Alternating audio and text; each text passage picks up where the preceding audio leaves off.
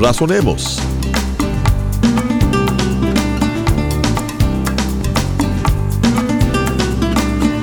Dios nos ha dado las pautas a seguir para vivir una vida centrada y llena de propósito. En este programa estaremos examinando la Biblia, que es la palabra de Dios escrita y que nos guía a la verdad y al conocimiento mismo de Dios.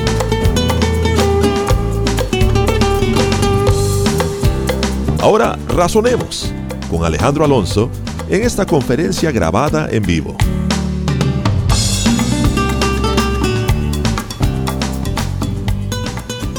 Juan capítulo 7. Acaba el Señor de hablar unas palabras fuertes acerca de que Él es el verdadero pan que desciende del cielo. La gente no ha entendido lo que había dicho. Creyeron que cuando dijo él, el que no come mi carne y bebe mi sangre no tiene parte conmigo, entendían ellos que estaba hablando de canibalismo y, y eso era totalmente, y es totalmente ridículo, ¿verdad? Y eso de beber la sangre, pues estaba prohibido beber la sangre de cualquier animal en la ley de Moisés.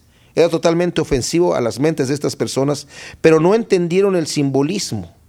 Y yo creo que esto sirvió para que el Señor sacudiera la gente que lo estaba siguiendo, que lo estaba siguiendo solamente por conveniencia, porque querían pan.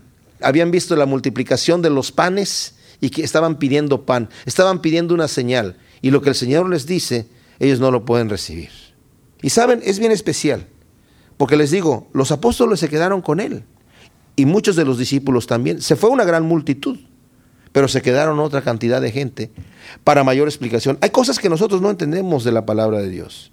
Hay cosas que nosotros no entendemos de la vida real, de las cosas que nos suceden. ¿Por qué Dios permite tal o cual situación en mi vida? Si realmente Él es amor y Él me ama y, quiere lo mejor para mí, ¿por qué permite tal o cual cosa? Hay cosas que nosotros no vamos a entender. Y ese fue el dilema de Job. Job creía que sabía y podía dar una explicación por qué Dios hace todas las cosas.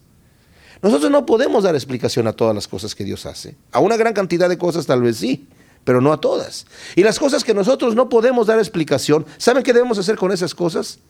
Ponerlas a un lado y, y, dejarlas descansar en la canasta de la fe, diciendo, yo no sé por qué me ocurre esto, yo no sé por qué el Señor permite esta circunstancia en mi vida, lo que sí sé es que Dios me ama y me ama con un amor tremendo por el cual envió a su Hijo a morir en la cruz por mí.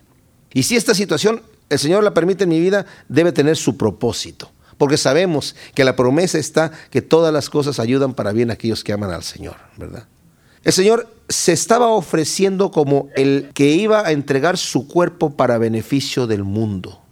Iba a dar su cuerpo para ser partido e iba a derramar su sangre por nosotros.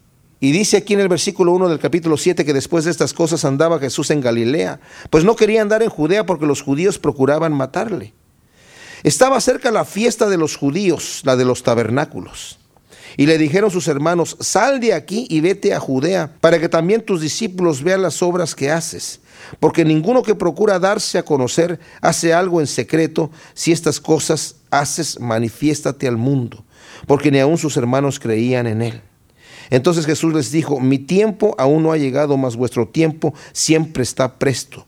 No puede el mundo aborreceros a vosotros, mas a mí me aborrece, porque yo testifico de él que sus obras son malas. Subid vosotros a la fiesta. Yo no subo todavía a esta fiesta, porque mi tiempo aún no se ha cumplido. Y habiéndoles dicho esto, se quedó en Galilea.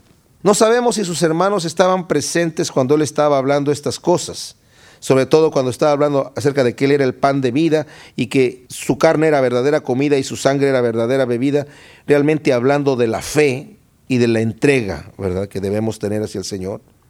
No sabemos si ellos estaban allí.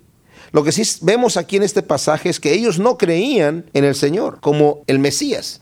Ha de haber sido difícil me imagino yo, estando allí con el hermano mayor todo el tiempo y de repente que este hermano mayor empieza a decir que él es el, Cristo, que él es el, el profeta, que viene del cielo, que su padre le ha dado ciertas órdenes para hacer. Literalmente otros evangelios nos dice que pensaban que él estaba loco y lo querían tomar para llevárselo y guardarlo porque veían que la gente lo quería matar.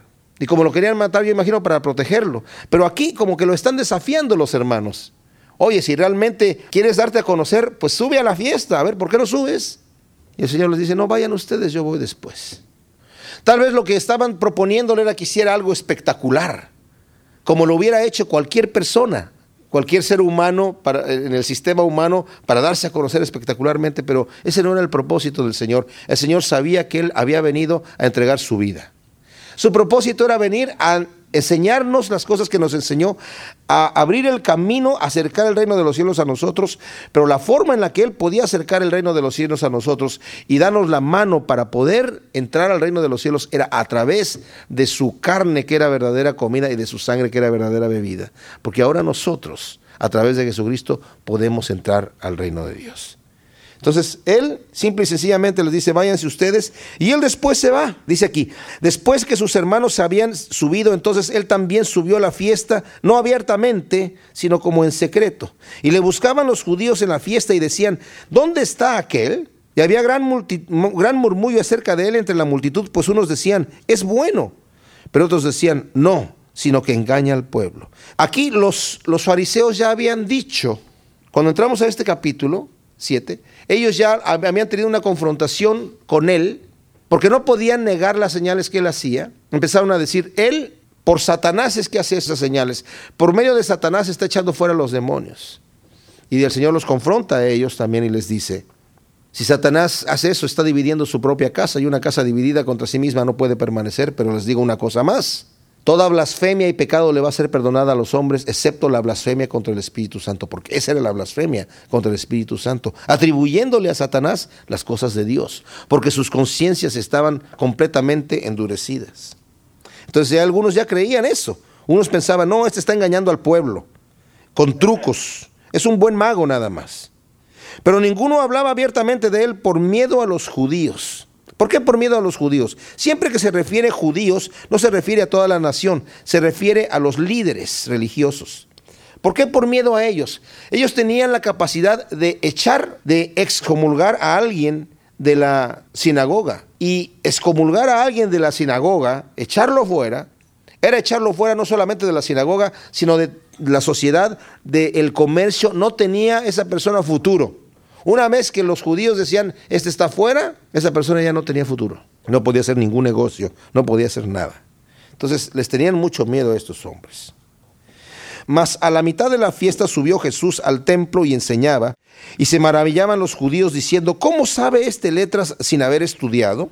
Esto de letras significa que tenía un lenguaje cuando hablaba que era el lenguaje que utilizaba la gente que había estudiado en las escuelas rabínicas y un conocimiento que se daban cuenta no era un conocimiento normal de una persona. Solamente la gente que estudiaba en estas escuelas para rabinos hablaba como él hablaba. Jesús le respondió y dijo, mi doctrina no es mía, sino de aquel que me envió. El que quiere hacer la voluntad de Dios conocerá si la doctrina es de Dios o si yo hablo por mi propia cuenta. Nuevamente, Dios le da luz a la persona que quiere ver. Dios le abre los ojos a la persona que quiere ver. Dios le abre el oído a la persona que quiere oír.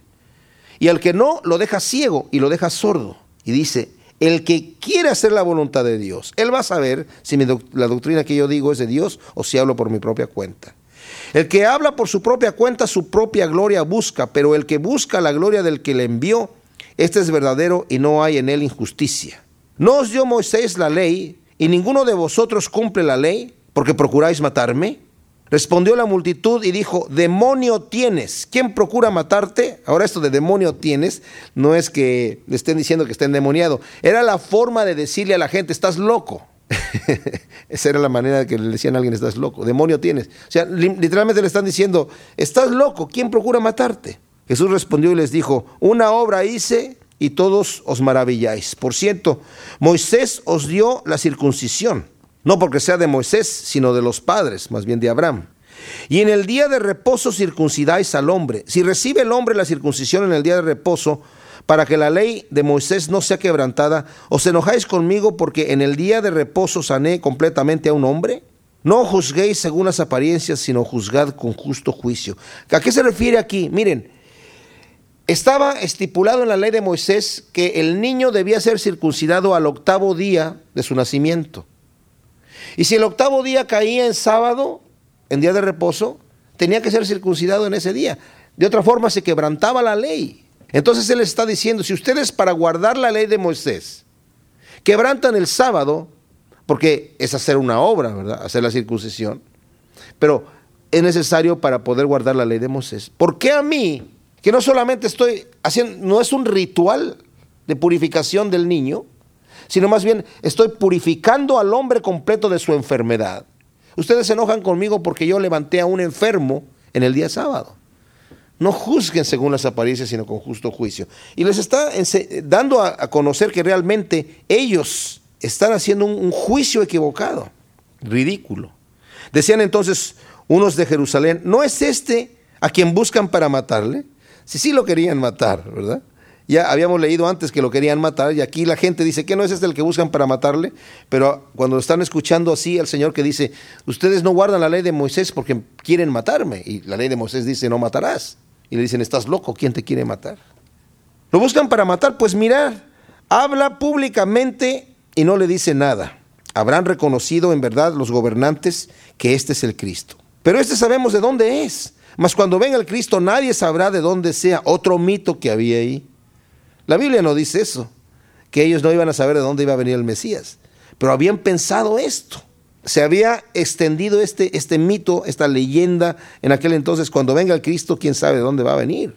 No vamos a saber de dónde es. Jesús entonces enseñando en el templo alzó la voz y dijo, a mí me conocéis y sabéis de dónde soy. Y no he venido de mí mismo, pero el que me envió es verdadero a quien vosotros no conocéis. Pero yo le conozco porque de él procedo y él me envió.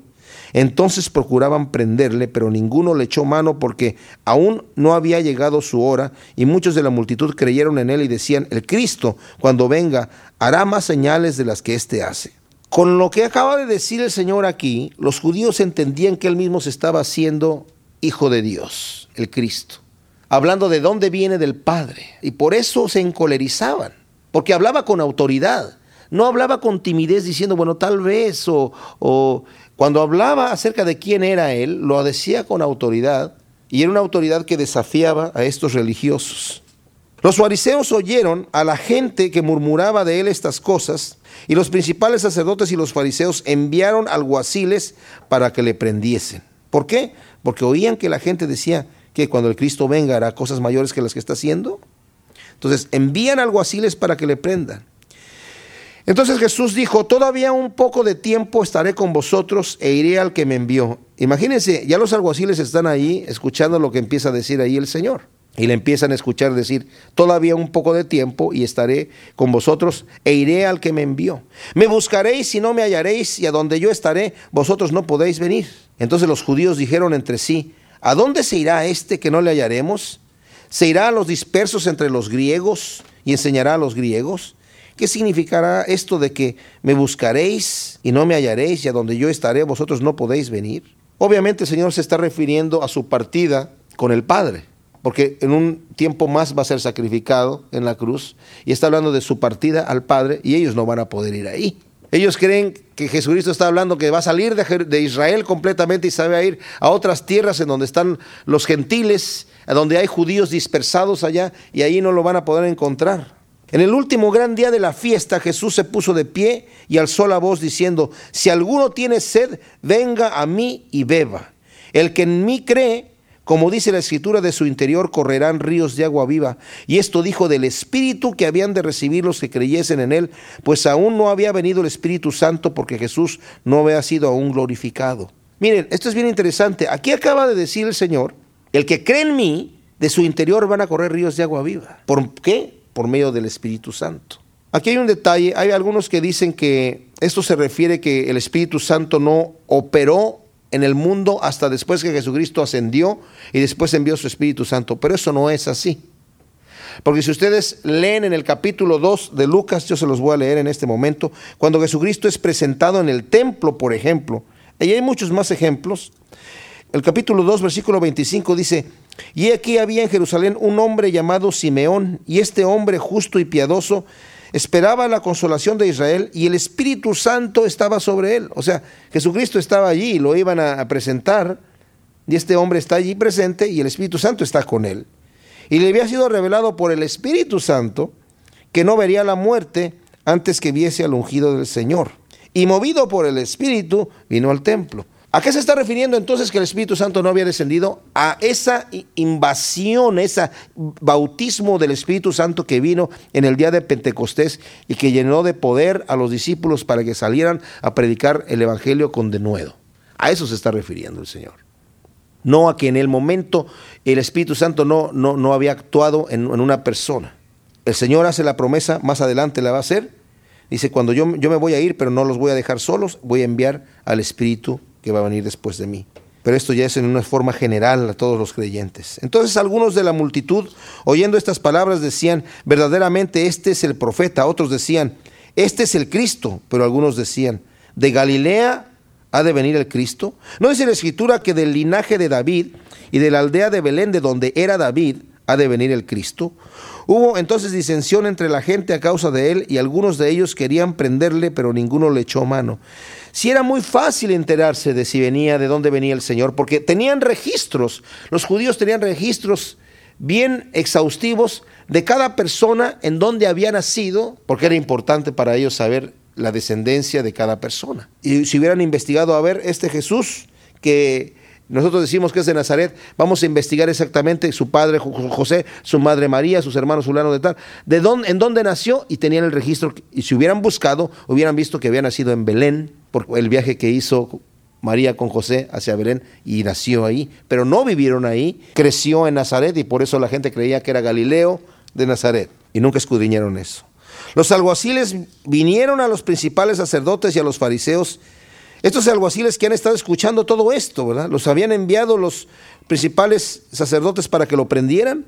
Acababan de escuchar todo esto y vinieron a los fariseos y les dijeron, los fariseos, ¿por qué no le habéis traído? Los alguaciles respondieron, jamás hombre alguno ha hablado como este hombre. Entonces los fariseos le respondieron, ¿también vosotros habéis sido engañados? Qué tremenda cosa. ¿Acaso ha creído en él alguno de los gobernantes o de los fariseos? Mas esta gente que no sabe la ley, maldita es. Imagínense, estos hombres tal vez no sabían la ley, los alguaciles, pero llegaron a escuchar al Señor con una mente abierta. Ellos iban con una orden, apréndanlo. Entonces ya si podemos nosotros imaginarnos, tenían en su mente tal vez una imagen negativa del Señor. O sea, los religiosos, los principales de los judíos, que son religiosos, hombres que sirven y buscan a Dios, nos están ordenando a nosotros, los alguaciles, los que estamos sirviendo al templo, que vayamos a aprender a un elemento no deseado. ¿Por qué? Porque seguramente está en contra de Dios. Seguramente este tipo es un falso, seguramente es un agitador y agita a la gente en contra de lo bueno, en contra de Dios. Y van allí ya con esta, con esta imagen negativa en su mente. Pero van con una mente abierta de cualquier manera. Al llegar, sabiamente, no usan la violencia inmediatamente. El Señor está hablando y se quedan allí a escuchar. Tal vez estaban esperando algún momento en donde Él empezara a decir algo en contra de Dios, en contra del gobierno, en contra de los sacerdotes, y ahí sí lo iban a aprender. Pero todo lo que empiezan a escuchar es, wow, eh, están escuchando a este hombre, maravilloso lo que está diciendo, ¿verdad? El que a mí viene, yo no le echo fuera. Y el que viene a mí no volverá a tener sed jamás. Y esos hombres también tienen hambre de Dios. Entonces cuando terminan de, escucharlo en este momento, se regresan tal vez comentando, oye, qué tremendo lo que, dice este hombre. Y cuando llegan delante de estos hombres, de los fariseos, dice, ¿dónde están? ¿No le trajeron? No, es que nunca hemos oído un, un hombre así. Ustedes son malditos porque son ignorantes de la ley. Malditos son ustedes. Imagínense nada más. Entonces, ¿qué sucede aquí? Dice que Nicodemo, el que vino a él de noche, el cual era uno de ellos, de uno de los religiosos que estaban eh, en el Sanedrín, de los judíos que gobernaban, dijo, ¿juzga acaso nuestra ley a un hombre si primero no le oye y sabe lo que ha hecho? Respondieron y le dijeron, ¿eres tú también Galileo? Escudriña y ve que de Galilea nunca se ha levantado profeta. Ahora, la gente, la gente que no sabía de dónde era Jesús, a ellos los podemos perdonar de que no hayan investigado la genealogía del Señor. Porque a lo mejor era gente que no les interesaba estudiar nada. Pero estos hombres que estaban escudriñando según ellos las escrituras todo el tiempo, cuando ven de, de Jesús, asumen que porque viene de Nazaret, nació en Nazaret. Y no se les ocurre escudriñar los registros para saber si realmente era de Nazaret o no. Pero tampoco les interesaba. Es como cuando uno le habla del Señor a una persona que es deshonesta y no quiere ver la verdad, no quiere saber la verdad, mira, no quiero saber, pero mira, investiga, no, es que no quiero. Es que realmente yo no quiero venir a Jesucristo, no quiero sacar mis malas obras a la luz para que no sean reprendidas, yo me quiero quedar así como estoy. Y así se quedan, así se quedan y mueren en su pecado. Y estos hombres, la luz que les fue dada acerca del Señor fue tremenda, porque ellos se dieron cuenta quién era el Señor. Creyeron que iba a resucitar. Sabían las parábolas que, que el Señor daba acerca de ellos, las entendían. Pero saben, una persona puede llegar a estar tan endurecida en su corazón que porque tiene una agenda ya en su mente, ya tiene una agenda en su vida de qué es lo que va a lograr y no quiere saber de Dios. Y si Dios no se eh, acopla a sus propósitos, entonces lo quitan de su vida, es terrible. Aquella persona que viene realmente al Señor entregándose, entregando su vida, entregando sus planes, entregando sus proyectos y todo lo que tiene, es decir, Señor, yo he tenido mi vida planeada, pero delante de ti la vengo a entregar para que tú la planees, ese es un verdadero discípulo. El Señor anda buscando discípulos. Dice la Biblia que anda buscando adoradores que le adoran en espíritu y en verdad, pero también anda buscando discípulos que se sometan a su señorío y a su voluntad. Porque el Señor quiere utilizarnos en cosas nobles, en cosas sublimes. Y la única manera en la que el Señor puede utilizarnos en cosas sublimes de su reino es cuando nosotros nos presentamos delante de Él diciendo, Señor, estoy a tus órdenes para que tú me digas qué voy a hacer. Qué privilegio es el nuestro, de venir delante de Dios y poder abrir nuestro corazón y decir, Señor, heme aquí, ¿qué quieres que yo haga? El Señor nos ha llamado a ser, dice la Biblia, reyes y sacerdotes, embajadores del reino de Dios, representantes del reino de Dios. Y somos, nosotros somos ollas de barro, pero tenemos un tesoro precioso que es el Evangelio del reino. Y nosotros decimos, Señor, dame sabiduría para hablar tu palabra. ¿Se imaginan ustedes? Dios nos ha llenado de su misma presencia, de su misma naturaleza. Somos vasijas que contienen el Espíritu Santo y tenemos el mensaje del Evangelio. ¿Cuántos ángeles quisieran estar en nuestro lugar para estar predicando el Evangelio? Para poder ir a predicarle a la gente en las buenas nuevas de Dios. Pero el Señor lo ha dejado en nuestro terreno. Qué bendición y qué privilegio. Así que por favor, pensemos esto Mantengamos nuestra mente ocupada en saber que Dios quiere de nosotros grandes cosas, pero Él solamente va a hacer lo que nosotros le permitamos en nuestra vida, ¿verdad? Porque no va a quebrantar nuestro libre albedrío. Padre, te damos gracias, Señor. Gracias por tu palabra. Ciertamente queremos venir a ti con todas nuestras fuerzas y con toda nuestra fe a entregarte todo, Señor. Y queremos levantarnos, Señor, para ser útiles en tus manos, para ser instrumentos útiles para ti. Te pedimos que nos ayudes a ser verdaderos testigos tuyos, Señor, representantes de ti, Señor. Danos la fuerza de tu Espíritu Santo para poder servirte, Señor, con integridad. Gracias en el nombre de Cristo Jesús. Amén.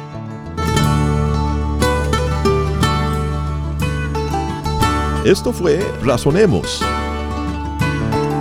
Para solicitar copias de las enseñanzas de Alejandro Alonso, por favor escríbanos al correo electrónico razonemos.yahoo.com o al programa Razonemos, PO Box 1063, Murrieta, California 92564.